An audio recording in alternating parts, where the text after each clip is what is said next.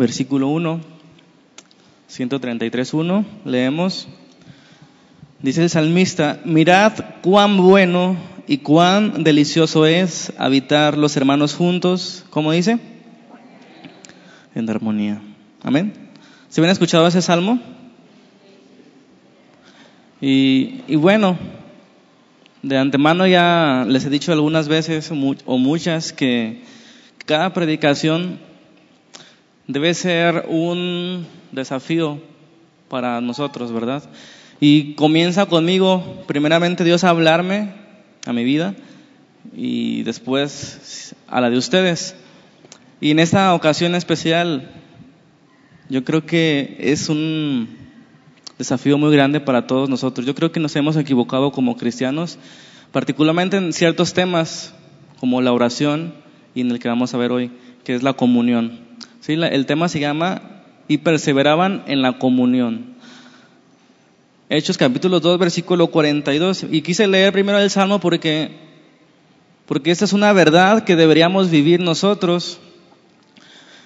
Habitar los hermanos juntos en armonía. Cuán difícil es, ¿verdad? Qué difícil es para los cristianos habitar en armonía. Y espero que Dios nos hable porque yo soy el primero en decir desde el principio de la predicación que hemos fallado en este tema específico. Vamos a leer Hechos 2, 42.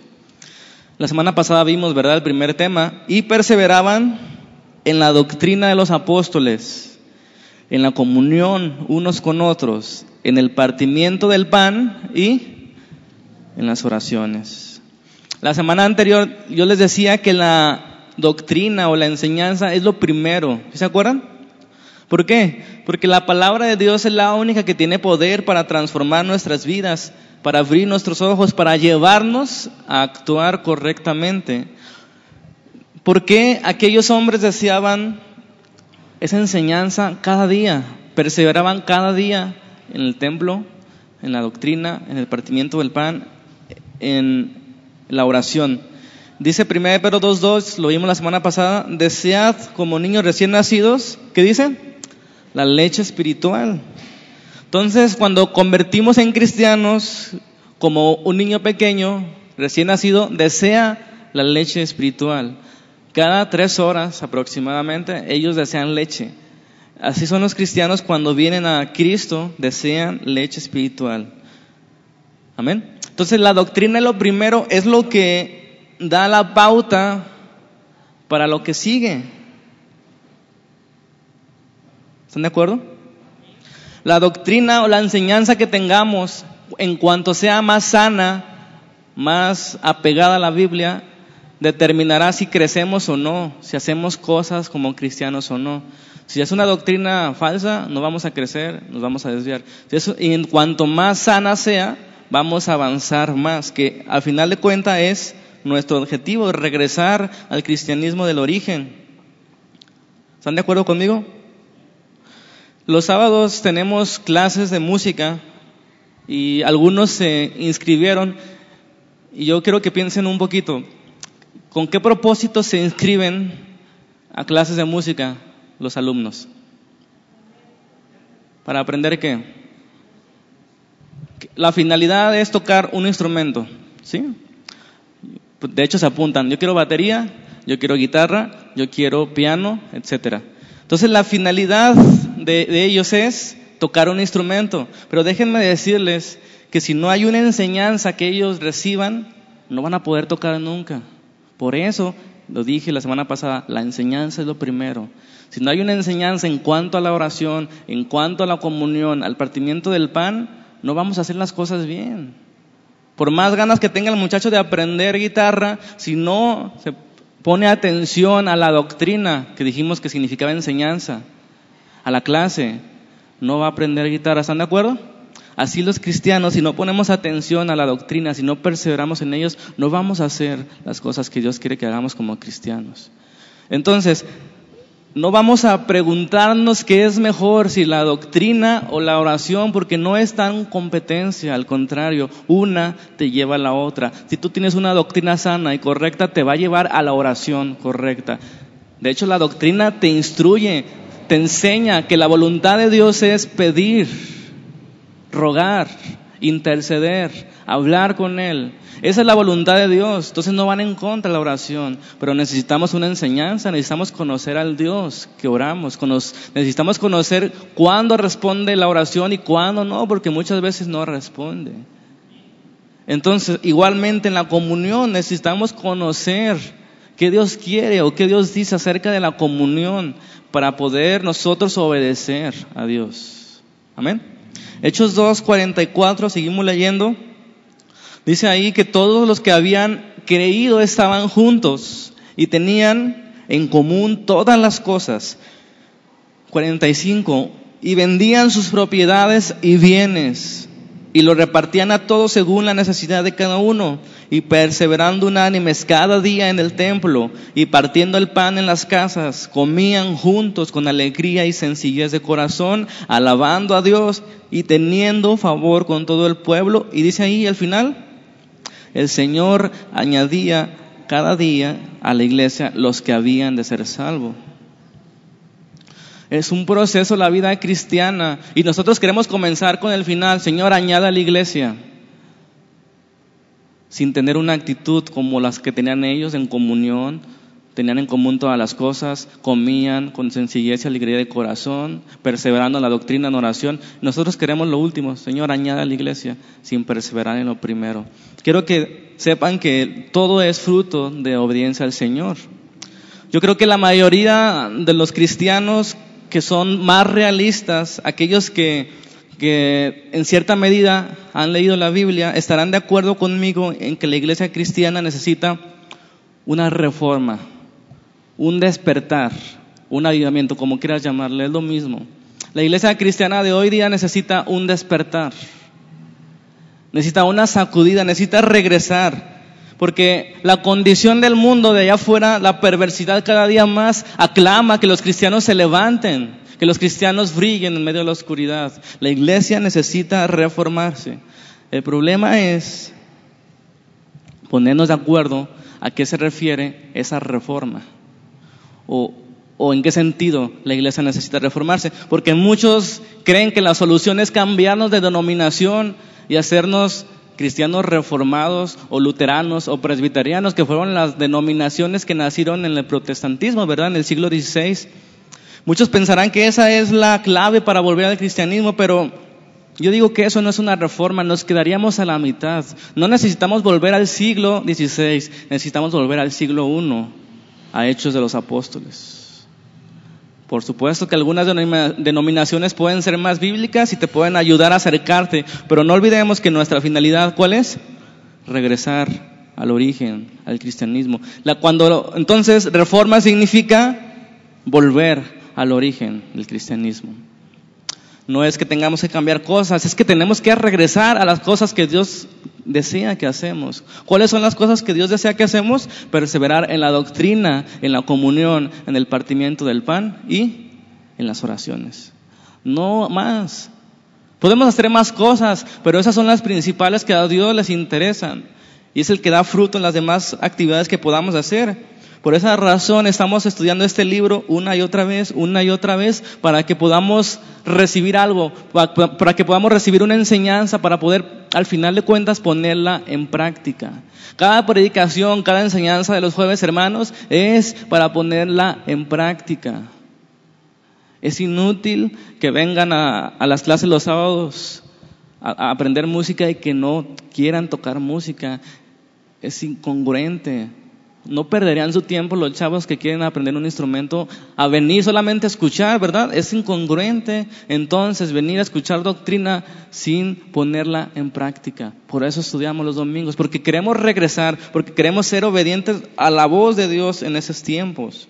Entonces, la esperanza del mundo son o es que los cristianos vuelvan al origen, que vuelvan a Jesús que vuelvan a la oración, que vuelvan a la doctrina. La iglesia necesita un despertar en ese sentido. Necesitamos como los teléfonos o las computadoras cuando ya están saturadas de mucha información y contaminación, ¿qué hacemos? Las formateamos, las reseteamos. ¿Qué quiere decir eso? Que regresan los valores de fábrica. Los cristianos necesitan volver a los babolos de fábrica. Dios nos dio una naturaleza nueva, pero hemos sido contaminados con la doctrina del mundo que nos alejan de Dios, que nos alejan de la piedad. Y ponen su énfasis algunas doctrinas que solamente debes conocer algunas cosas y otros el énfasis que solamente debes hacerlas, pero aquí vemos que el énfasis es la doctrina, la oración y la comunión. Amén.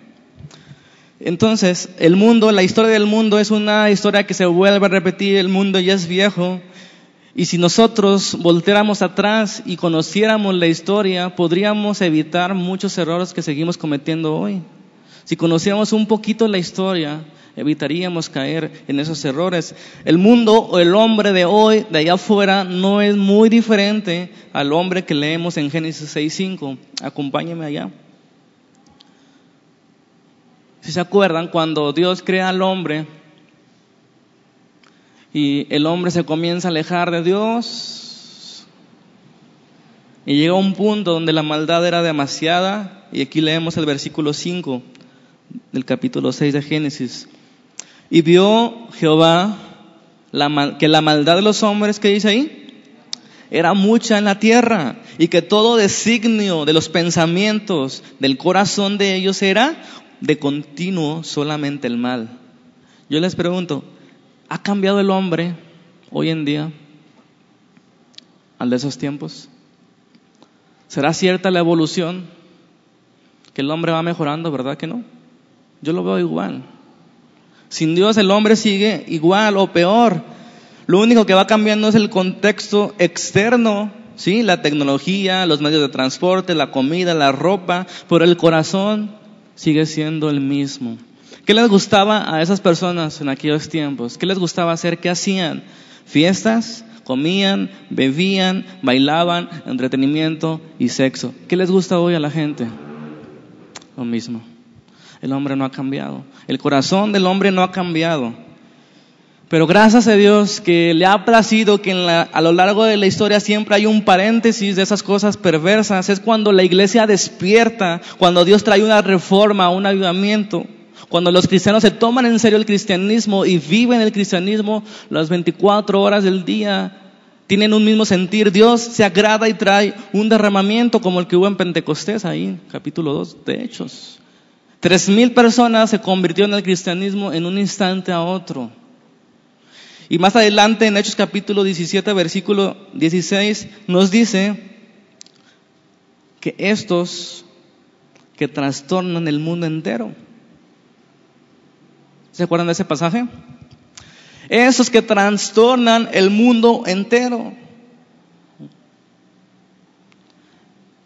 El imperio romano en esos tiempos ha sido uno de los imperios más poderosos de toda la historia de la humanidad.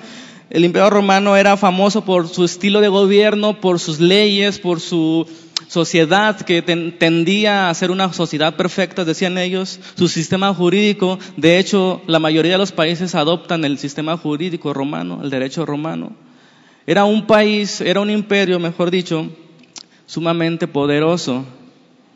Y hermanos, el fenómeno del cristianismo hizo tambalear a ese imperio. Aunque fueron perseguidos casi 200 años, y matados y masacrados los cristianos, en un momento el imperio cedió ante el cristianismo y después el imperio fue declarado cristiano. Aunque realmente no todos eran cristianos, pero el punto es que ellos trastornaron el mundo entero de, sus, de esos tiempos. Ellos no planearon el Pentecostés. ¿Están de acuerdo? Ellos no planearon una estrategia para que Dios derramara de su gloria. Ellos solamente fueron obedientes y estaban en oración.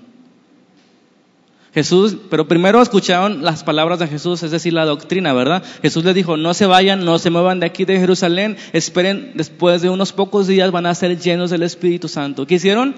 Obedecieron. Esa es la clave siempre de cualquier avivamiento. Obedecer, regresar a la palabra, tomarse en serio las palabras de Jesús. Porque Jesús dijo, no, dentro de muchos días vendrá el Espíritu Santo y la mente humana va a decir, bueno, se va a tardar algunos días, ahorita vengo.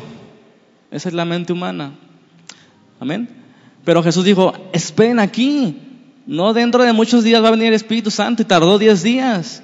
Y no estoy seguro, no dice la Biblia si uno se fue y regresó, pero yo no creo porque ellos fueron obedientes a Dios.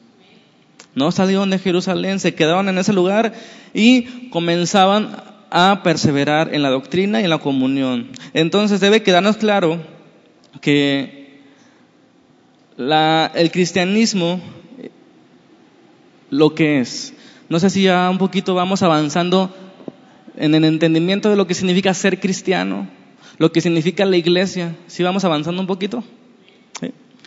Debe quedarnos claros qué significa ser cristiano y la iglesia. Debemos comprender lo que significa la iglesia, porque yo creo que si entendemos lo que es ser cristiano, pero ya no podemos unirnos como iglesia en saber juntos cómo hacer las cosas, porque una cosa es hacer las cosas individuales y otra es hacerlas juntos. Yo creo que es más difícil hacerlas juntas y nos, nos cuesta trabajo. Pero debemos saber que el mundo necesita exponerse al Evangelio de Jesucristo. ¿Y quién lo va a predicar? Los cristianos. ¿Quién lo va a proclamar, anunciar? Los cristianos. ¿Quién lo va a vivir? Los cristianos. Lamentablemente el mundo tiene una idea falsa de lo que es la iglesia, pero eso es por nuestra culpa. Porque no hemos sabido hacer una iglesia correcta. Todo lo que el mundo entiende mal, es lo que aprendí esa semana cuando estaba preparando ese tema, todo va encaminado a la idea que nosotros tengamos de lo que es la comunión. El mundo no cree que somos una iglesia porque no ve comunión en nosotros. Y hoy vamos a aprender qué significa eso de comunión. Si no lo entendemos, no podemos eficazmente trastornar nuestro mundo. ¿Cuántos quieren trastornar el mundo? Nomás una, más dos, tres. Pero no confundan esa palabra de trastornar, suena fuerte. Pero no es lo mismo trastornar el mundo entero que transformar. Nosotros no podemos transformar el mundo. De hecho, no hay esperanza para este mundo. La esperanza está fuera de este mundo. Pero sí podemos trastornar, afectar este mundo. Aunque no crean todos lo que nosotros creemos, el mundo ya no tiene esperanza y no podemos simplemente decir con gran optimismo, México va a ser para Cristo, ¿verdad que no? O Guadalajara va a ser para Cristo, suena muy bonito, pero no podemos decirlo porque ni en los mejores tiempos del cristianismo todo un país ni una ciudad se convirtió en cristianismo, pero sí fue afectada todo el país por cristianos llenos del Espíritu trastornaron el mundo, les afectaron, los perseguían, los mataban. Eso es trastornar. No siempre va a transformarse el mundo, pero sí va a afectar y las más personas van a recibir esa verdad que a nosotros nos mueve, nos apasiona. Van a recibir esa verdad y se van a preguntar qué tienen ellos. ¿Qué es la comunión? Primero vamos a ver lo que no es la comunión. Inciso A, no es una unidad superficial.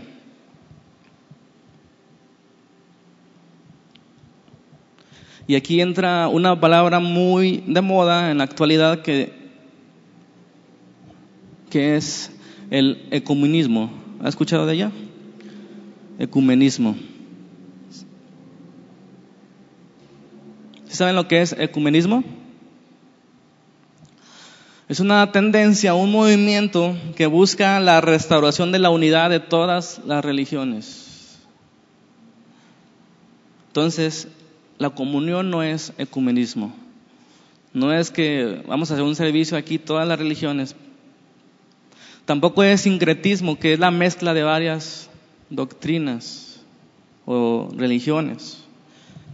Entonces no es, comunión no es unirse por unirse, no es una unidad superficial. Porque esas personas dicen que la doctrina no es tan importante, pasa a segundo término o a tercero y nosotros acabamos de ver la semana pasada que la doctrina es lo primero, no podemos pasarlo a segundo término. Entonces debemos rechazar con todas nuestras fuerzas esas ideas ecuménicas, de unirnos sin doctrina, sin verdad. Unirse sin verdad no es una verdadera unidad. Ellos llegan a decir, la doctrina divide, por tanto no hablemos de doctrina. No la necesitamos. Dicen, lo que necesitamos es comunión. ¿Están de acuerdo con eso? Lo voy a repetir porque no tendrán que estar de acuerdo. Están distraídos. La doctrina divide, dicen ellos. Por tanto, no hablemos de doctrina. No la necesitamos. Lo que necesitamos es la comunión. ¿Dicen amén a eso? Eso es una idea casi demoníaca. ¿Cómo que lo que importa es la comunión sin verdad? Sin enseñanza correcta, sin sanas palabras de nuestro Señor Jesucristo. No, no podemos aceptar esa idea. Es muy peligroso.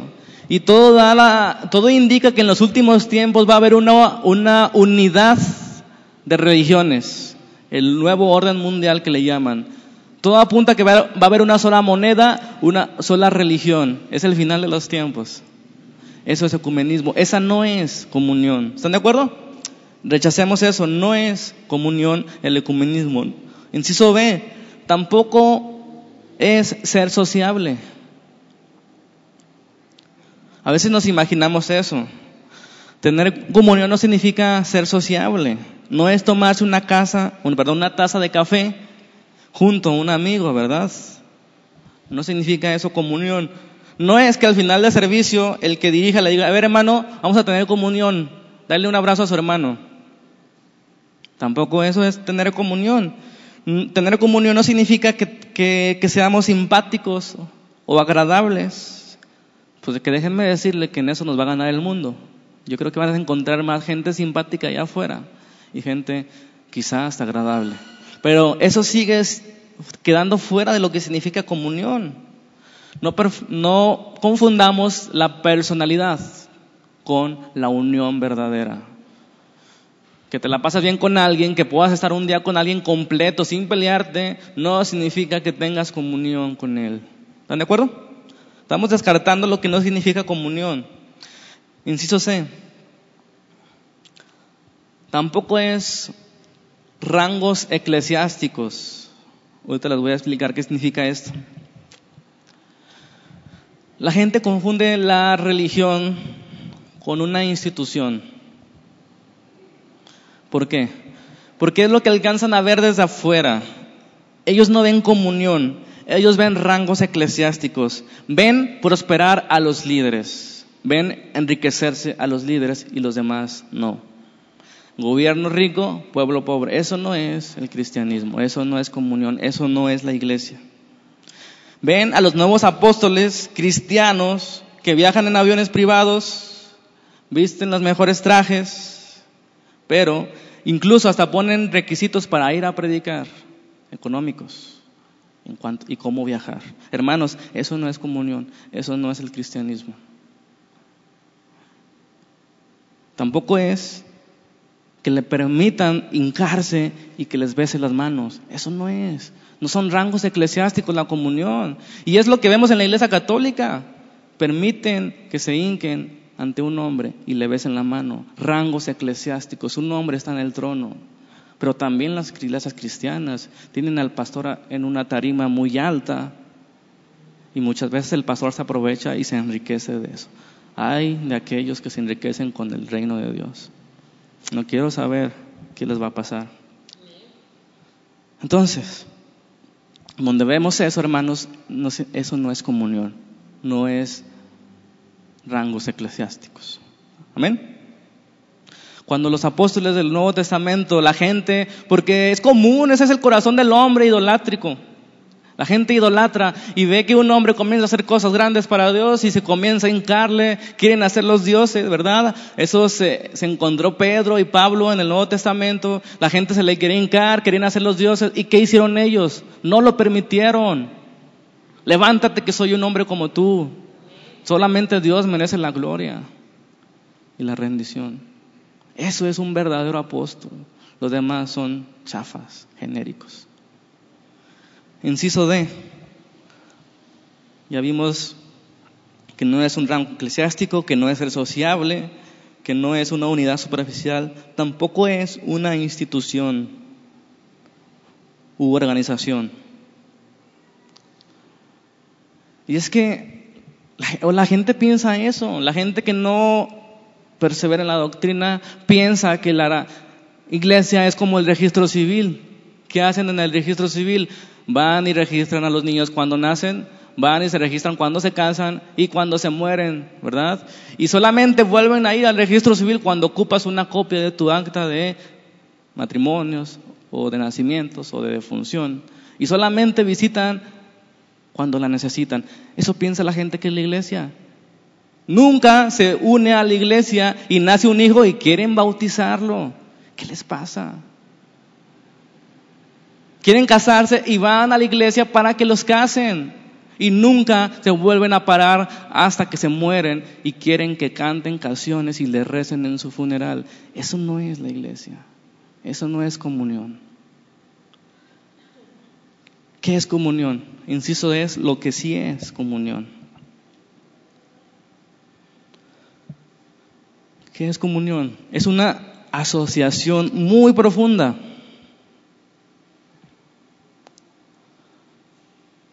Un verdadero compañerismo. Una relación íntima. Amén. Y aquí debemos detenernos unos segundos y decir, oh Señor, perdónanos cuánto hemos fallado en esto. Lo último que veo en una iglesia es esto. Un compañerismo verdadero, una relación íntima, una sociedad muy profunda. Su mayor exponente es el matrimonio. Somos una familia y yo no veo esto en la iglesia. Llegamos a la hora que comienza. Muchas veces no saludamos ni siquiera al llegar porque ya está empezando. Se termina la alabanza y saludamos porque nos dicen salúdense unos a otros. Y nomás saludamos al de la derecha porque el de la izquierda nos cae mal. Se termina el servicio y te vas porque tienes que irte a ver no sé qué. Hermanos, eso no es comunión.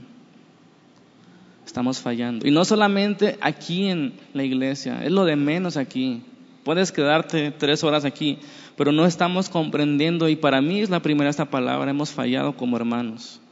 No nos procuramos, somos una familia. ¿Por qué creen que nos decimos hermanos? ¿Por mero formalismo? Hemos nacido de nuevo, hemos sido puestos ni más ni menos que en la familia de Dios. Y no sabemos cómo se llama hermano de la orilla no sabemos dónde vive, no sabemos si, tiene problemas. Una persona comienza a faltar y no sabemos por qué está faltando. No sabemos si realmente no se puede levantar de su casa o anda de flojera. ¿Por qué? Porque no hay comunión, porque no hay preocupación. Yo creo que es tiempo de hacer algo diferente, de obedecer al Señor. No se trata de reunirse ocasionalmente en el templo y estrecharse la mano y, después irte a casa. La comunión nunca es superficial, es profunda. Esos lazos de comunión llegan a ser más fuertes que los que tú tienes con tu familia natural.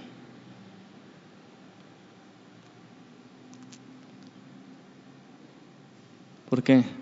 Porque sabes que lo que tienes en común con tu hermano en la fe va mucho más que esta vida terrenal. Hablan del mismo lenguaje. Tú no puedes hablar de, en términos del reino de Dios y las cosas espirituales con tus amigos que no conocen a Dios, no te van a entender. Sin embargo, tu familia en la fe te entiende. No te desesperes. Todo hay un propósito. En la enfermedad hay un propósito. Eso díselo a alguien que no tiene a Dios. ¿Cómo lo va a tomar? Ay, sí, ¿cómo no? Pero nuestros hermanos en la fe, hay esa comunión, tenemos las cosas en común.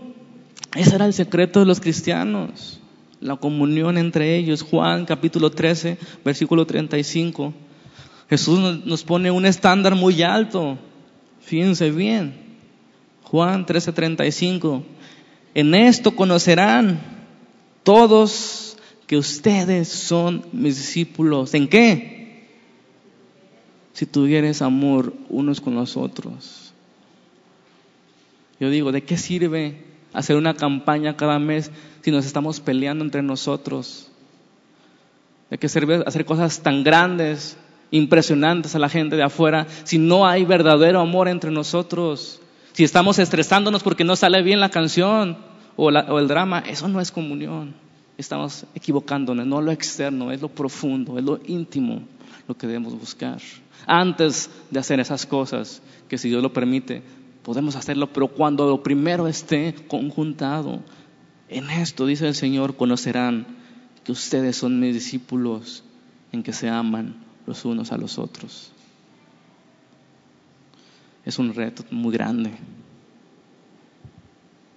Después de la palabra de Dios, que es nuestro único fundamento de fe, yo creo que un instrumento muy importante es voltear a la historia de la iglesia cristiana. Hermanos, dos mil años casi de historia de la iglesia cristiana. Ahí vemos sus triunfos, sus derrotas, sus dificultades. Porque no siempre ha sido perfecta la iglesia. A veces arriba, a veces abajo. Pero podemos aprender de los mejores tiempos cuál era el secreto de aquellos hombres. Porque Dios mandó un avivamiento en el 1700 con Jonathan Edwards. Debemos estudiar a Jonathan Edwards. ¿Qué sucedió con él? ¿Qué era lo que estaban haciendo él y, la iglesia en esos tiempos? En el 1800 con John Whitfield. ¿Qué estaban haciendo? Les aseguro, hermanos, que no estaban peleándose entre ellos mismos, ni viendo la televisión. Estaban haciendo algo distinto y debemos voltear a ellos si queremos que Dios derrame su gloria en esa generación. Algo estaban haciendo. ¿Cuál era su secreto? Y todo, hermanos, todo, todo, todos los avivamientos, todo redunda en que estaban perseverando en la doctrina, en la comunión y en la oración. Con intensidad, con pasión, con verdad, con perseverancia, cada día, cada hora, intercediendo, agonizando. Ese era su secreto. Pero no queremos despojarnos de nuestro poco tiempo libre que tenemos estamos tan adentro de este mundo, en, la, en el trabajo. Debemos trabajar, eso es un hecho. Pero nos absorbe tanto esa vida que hemos perdido el sentido eterno que tienen esos hombres. Hechos 2.44, volvamos a leer. Hechos 2.44. Todos los que habían creído, ahí está la clave, todos los que habían creído estaban, ¿qué? Juntos. Y tenían las cosas en común, esa era la clave. Y luego después dice ahí el versículo 45, muy interesante, algo que no nos gustaría hacer hoy en día, ¿verdad? ¿Cuántos dicen amén? ¿Qué dice ahí? Yo no quiero ni leerlo, a ver, leanlo ustedes.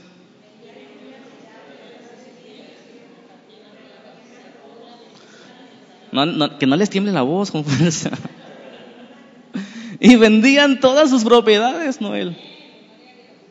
No tengo, en todos modos. Eh, eso es serio.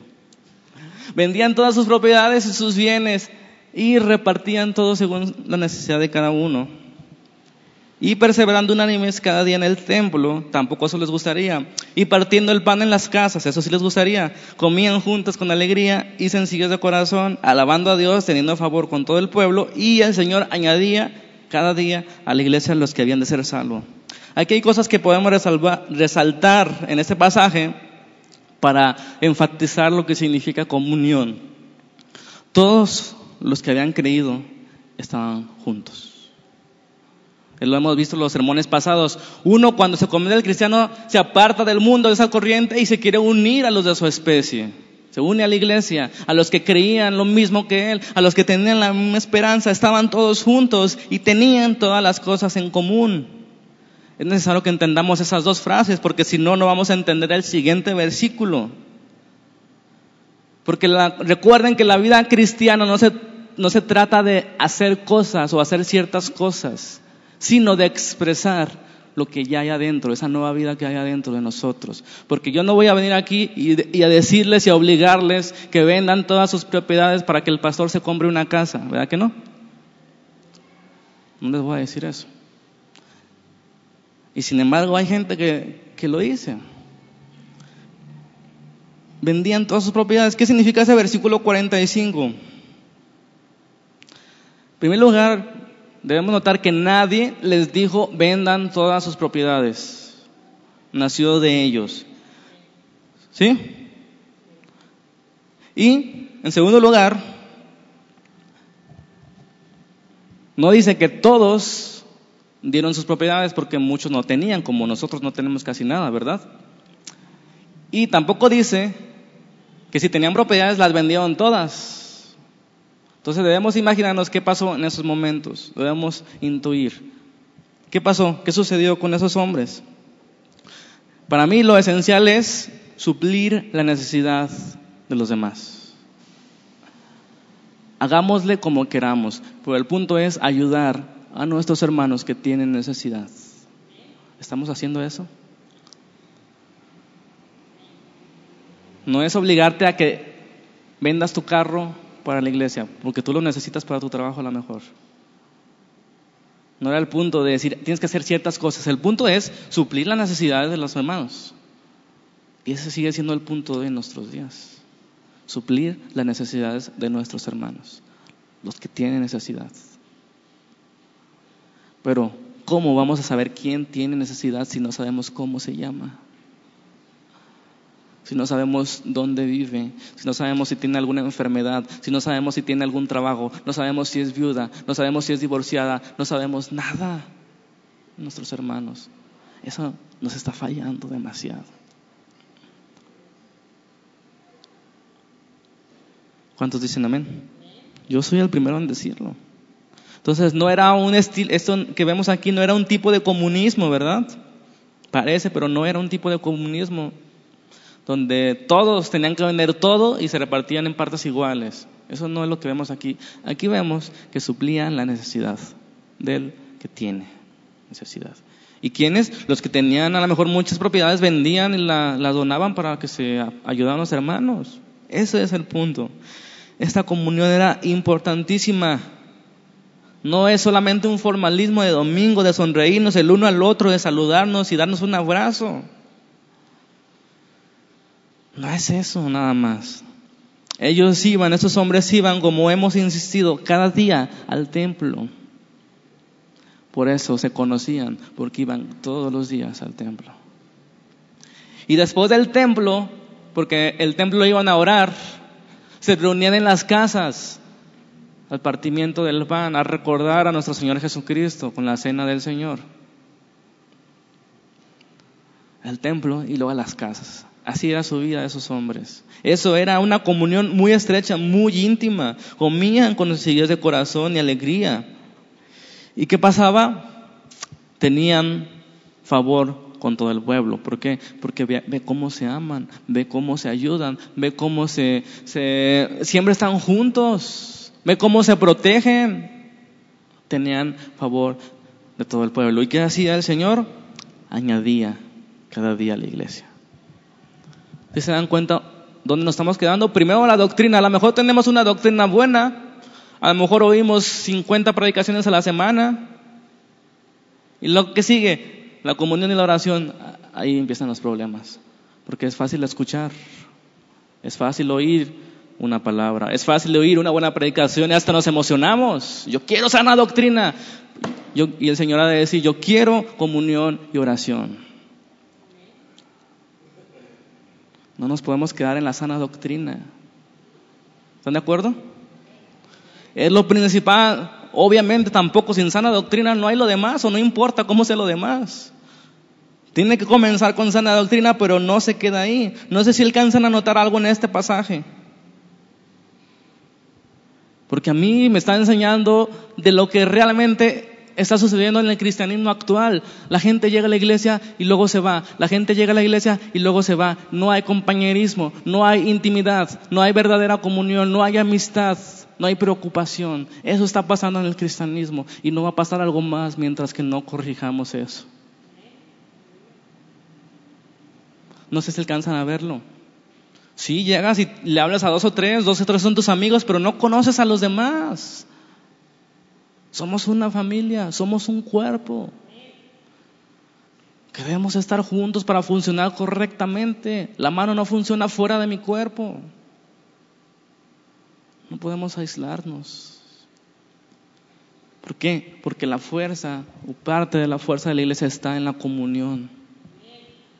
Hasta hay un dicho del mundo, ¿verdad? Que el pueblo unido, ¿qué dice? Jamás será vencido. Debemos corregir eso de, de llegar a la iglesia, irnos a la casa y nunca más volvemos a saber de nuestros hermanos hasta el siguiente domingo porque los jueves no vienen. Y no es contra nadie, no lo tomen personal. El punto de quiero saltar es que no sabemos de nuestros hermanos hasta la siguiente semana. Y no supimos si vino porque yo me senté delante y el hermano se sienta atrás y se fue luego, luego. Qué difícil ha de ser eso.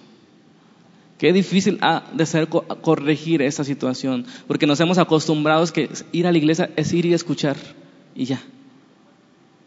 Pero no, es ir y escuchar para saber qué vamos a hacer como hermanos, para ponernos de acuerdo, para aprender del Señor, para que el Señor nos instruya, para que el Señor nos hable a cada corazón, para que el Señor nos siga dirigiendo nuestras vidas. Para eso estamos cada domingo. Y hoy nos está hablando acerca de la comunión, que hemos fallado todos o la mayoría. Y cuando fallamos, ¿qué debemos hacer? Corregir, pedirle perdón al Señor y corregir. ¿Cómo, podemos, ¿Cómo esperamos tener favor con el pueblo, con los incrédulos o incluso con los nuevos que vienen aquí si no ven esa armonía cuando estamos juntos, como leímos en el Salmo? No, pues son iguales que los de allá afuera. Eso es lo que están. Entonces no podemos esperar que Dios añada, que tengamos primero favor con el pueblo y que el Señor añada si primero nosotros no somos una familia. Ya vimos una serie que es acerca de cada familia, ¿verdad? Una familia llena del Espíritu. El Padre es el que dirige a la familia, el que enseña, ta, ta, ta. Pero ahora, como familia más grande debemos ponernos de acuerdo. Debemos tener comunión. ¿Para qué? Para ser obedientes al Señor, no porque yo lo diga. Porque cuando hay comunión verdadera, con una doctrina correcta que los une, hay bendición. Eso era lo que pasaba en los avivamientos, comunión, perseverancia en la oración, intensidad en la oración, en la palabra. Los hombres sabían la palabra.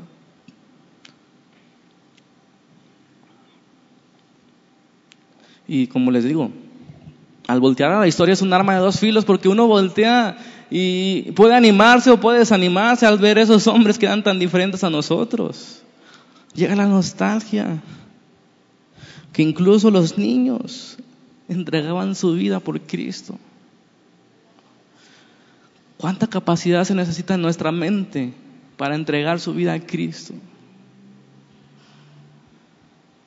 No se necesitaba saber mucho. Hermanos, tenían un día de cristianos esos tres mil. Y no dice cuántos días después vendieron todas sus cosas, pero tenían muy poquito tiempo de ser cristianos y ya tenían todos los comunes, se preocupaban por los necesitados y estaban juntos cada día. ¿Verdad que no se necesita mucho entendimiento para ser obedientes a Dios?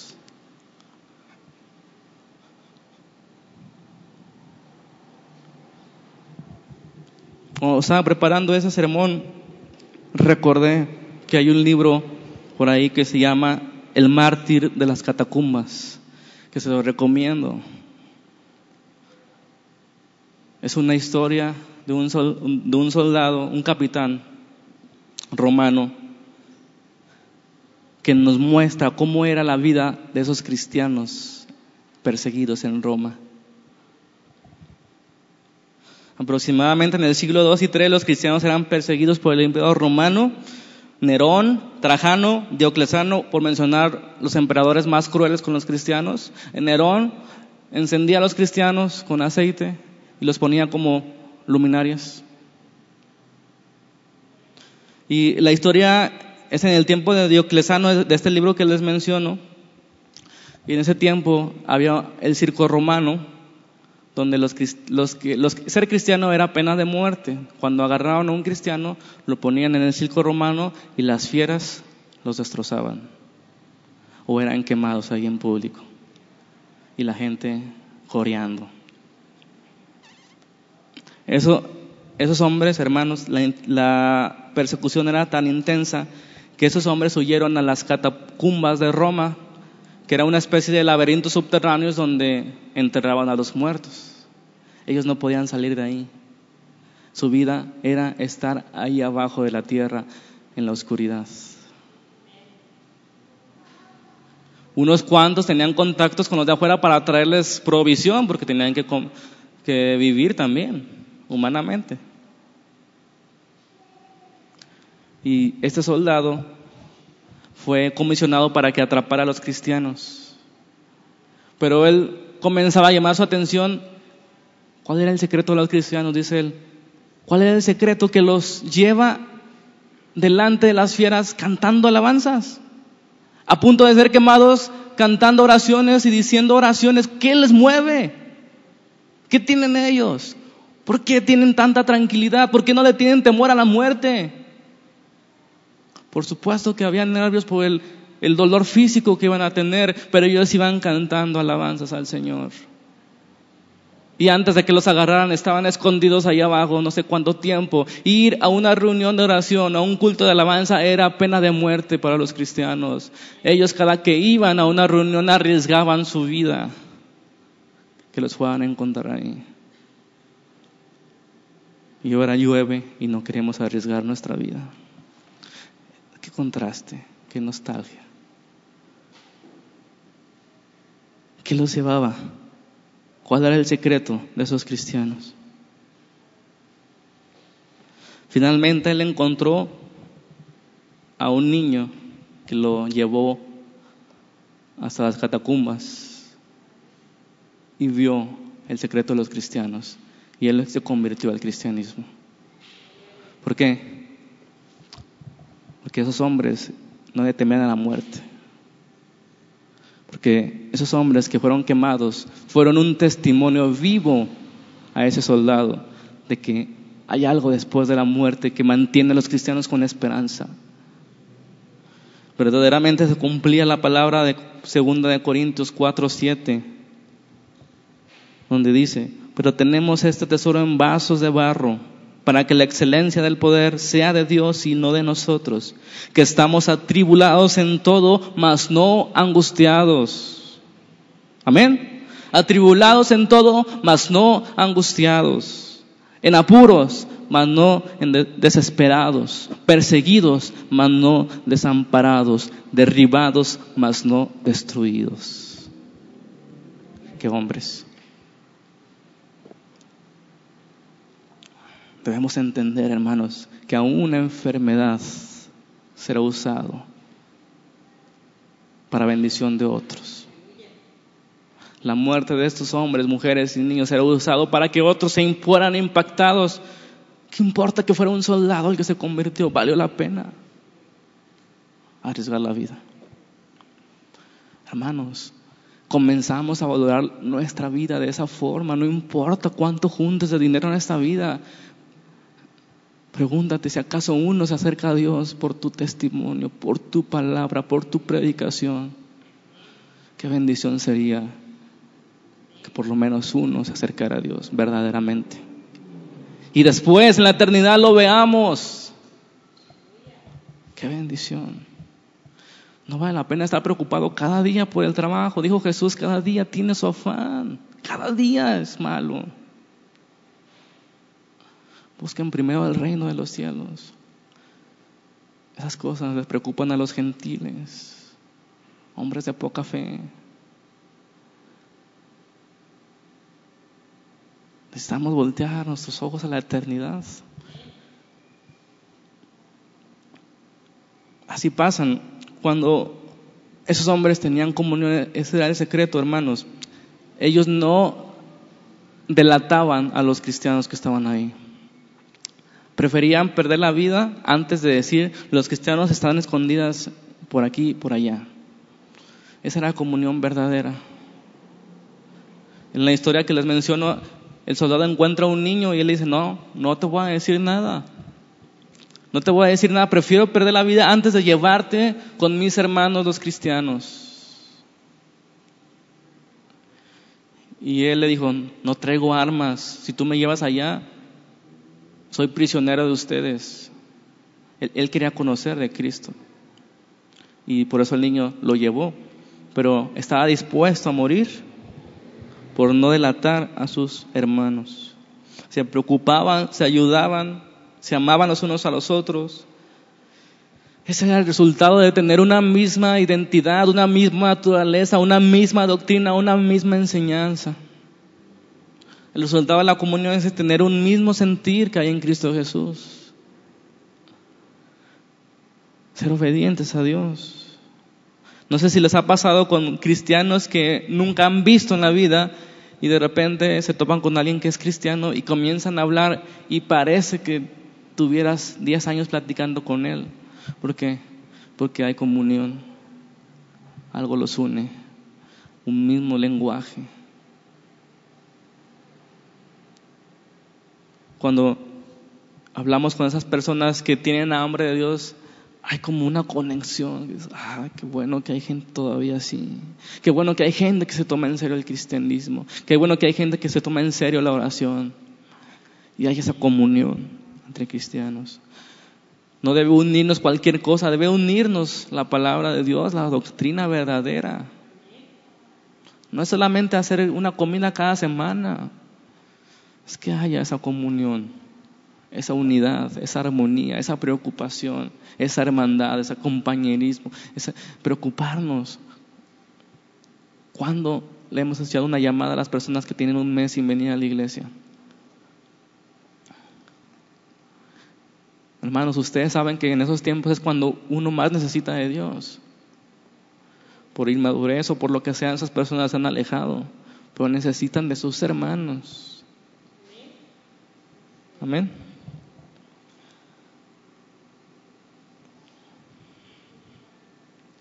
Vamos a leer un pasaje más.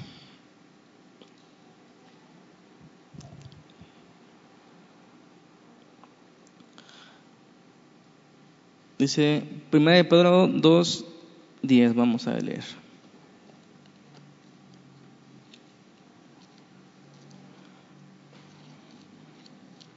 Primera de Pedro 2. Vamos a leer desde el 9.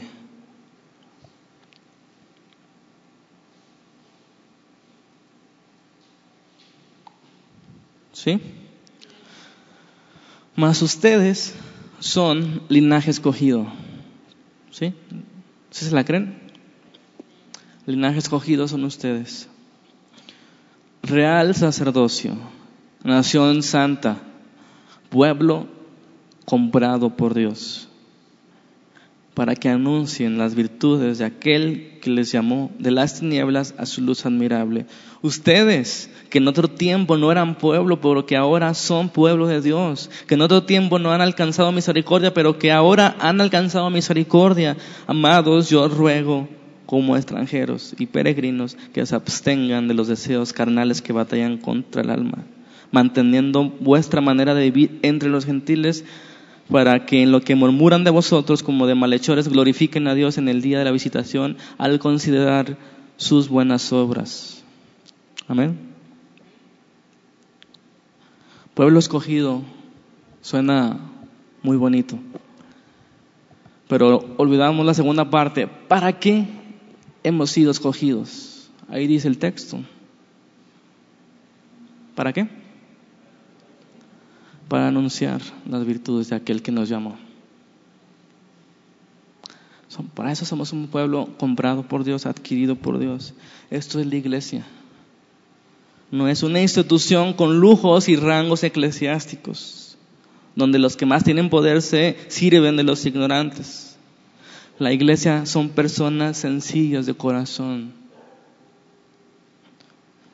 que todo lo dan por sus hermanos, que son una familia, hijos de Dios que perseveran en la oración, en la doctrina, en la comunión y partimiento del pan. Y aquí el gran reto para nosotros. Yo soy el primero en pedirle perdón al Señor esta mañana, esta tarde. No hemos sido hermanos con nuestros hermanos cuando más nos necesitan. Así, hermano, te invito, te ruego en el nombre del Señor Jesucristo, que esa semana dediques un tiempo a tus hermanos, a los que más necesitan. Háblales, visítales, Amén.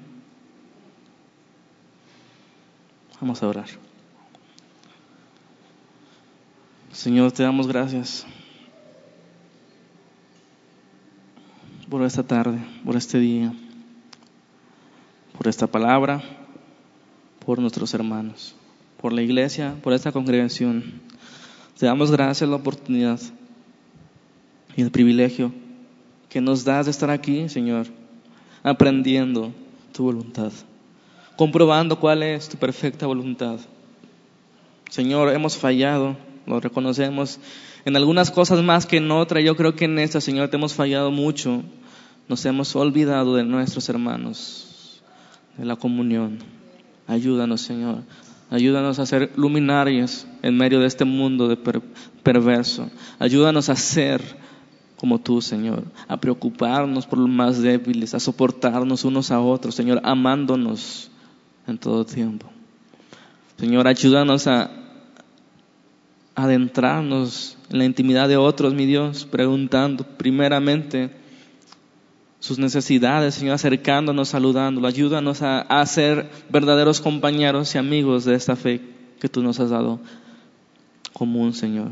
Por favor, Padre, ayúdanos, danos entendimiento y no permitas que desechemos este mensaje que tú nos estás dando hoy. No permitas, Señor, que hagamos de la vista gorda en esas cosas importantes. Ayúdanos a tener comunión. Te lo pedimos, Padre, en el nombre de nuestro Señor Jesucristo. Amén.